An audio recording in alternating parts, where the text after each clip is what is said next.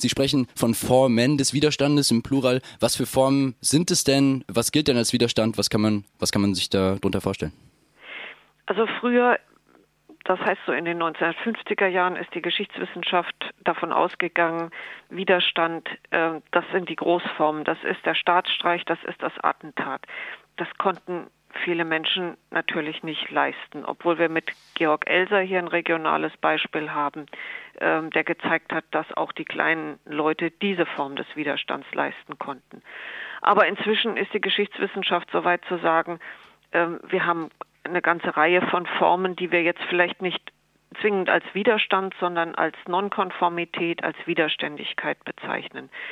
Vielleicht ein kleines Beispiel. Ich werde heute Abend von einem Pfarrer ähm, im Südwesten berichten, der äh, in der Predigt ähm, die Maßnahmen der Zwangssterilisierung äh, kritisiert hat und dafür vor das Sondergericht gekommen ist.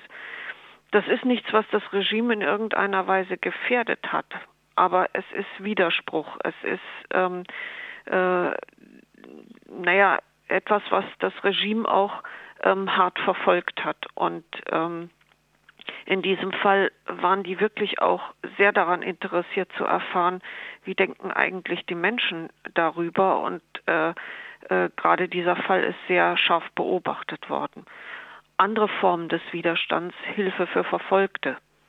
Ähm, Menschen, die, ähm, die Juden äh, geholfen haben, ähm, im Extremfall sie ähm, versteckt haben, ähm, aber im Endeffekt auch äh, einfach nur Gesten der Nonkonformität, wie äh, dass man sich äh, dass man sie noch gegrüßt hat, dass man ähm, ihnen vielleicht was zu essen zugesteckt hat. Das sind so Formen des Widerstands. Ähm, dass Eltern ihre Kinder zum Beispiel nicht in NS-Organisationen ähm, geschickt haben. All diese Kleinformen, ähm, damit wird sich der Vortrag beschäftigen. Sie sind seit 2011 Geschäftsführerin der Forschungsstelle Widerstand gegen den Nationalsozialismus im deutschen Südwesten. Vielleicht können Sie kurz äh, ja, die Arbeit Ihrer Organisation und auch Ihre Arbeit beschreiben.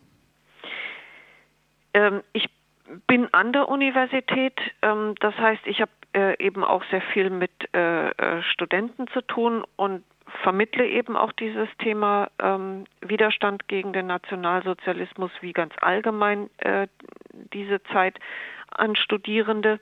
Aber der eigentliche Arbeitsauftrag ist ähm, publizieren ähm, und dann so etwas wie heute Abend das auch in eine allgemeine Öffentlichkeit äh, tragen. Ich habe jetzt ähm, gerade im letzten Jahr gemeinsam mit der Landeszentrale für politische Bildung einen Band herausgebracht, Mut bewiesen.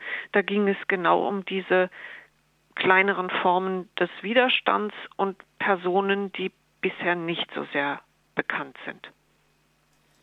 Sie haben eben schon von ähm, den kleineren Formen des Widerstands, von der Nonkonformität, von den kleinen Gesten ähm, gesprochen. Ihr Vortrag heute Abend findet im Rahmen der Veranstaltungsreihe Erinnern für die Zukunft, äh, die Novemberprogramme äh, 1938 statt. Ähm, inwiefern bleibt denn diese Lektion, diese, diese Erinnerungsarbeit an Formen des Widerstands gegen das faschistische Naziregime, inwiefern bleibt es aktuell, inwiefern können wir das äh, mitnehmen und auch heute auf unser, auf unser Leben hier, auf unsere Gesellschaft anwenden? Also ich kriege öfter die Frage gestellt, warum machst du das? Das ist vorbei. Ähm, daran können wir nichts mehr ändern. Ähm, natürlich können wir die Geschichte nicht nachträglich ändern, ähm, aber äh, was, äh, was wir feststellen, das sind Herausforderungen und Probleme in dieser Zeit gewesen, ähm, die auch irgendwo ja Allgemeingültigkeit haben. Also wie geht man damit um, wenn Menschen in der Gesellschaft ausgegrenzt verfolgt werden?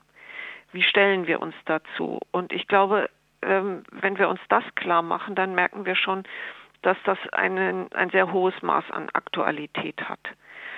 Jetzt ähm, speziell kommt natürlich hinzu, ähm, dass es Tendenzen in der Gesellschaft gibt, diese Zeit zu relativieren, ein Stück weit zu verharmlosen. Ähm, und da spätestens ist der Punkt, wo wir als Gesellschaft uns erstens natürlich äh, intensiv äh, informieren müssen, ähm, aber dem auch auf dieser Grundlage äh, widersprechen müssen.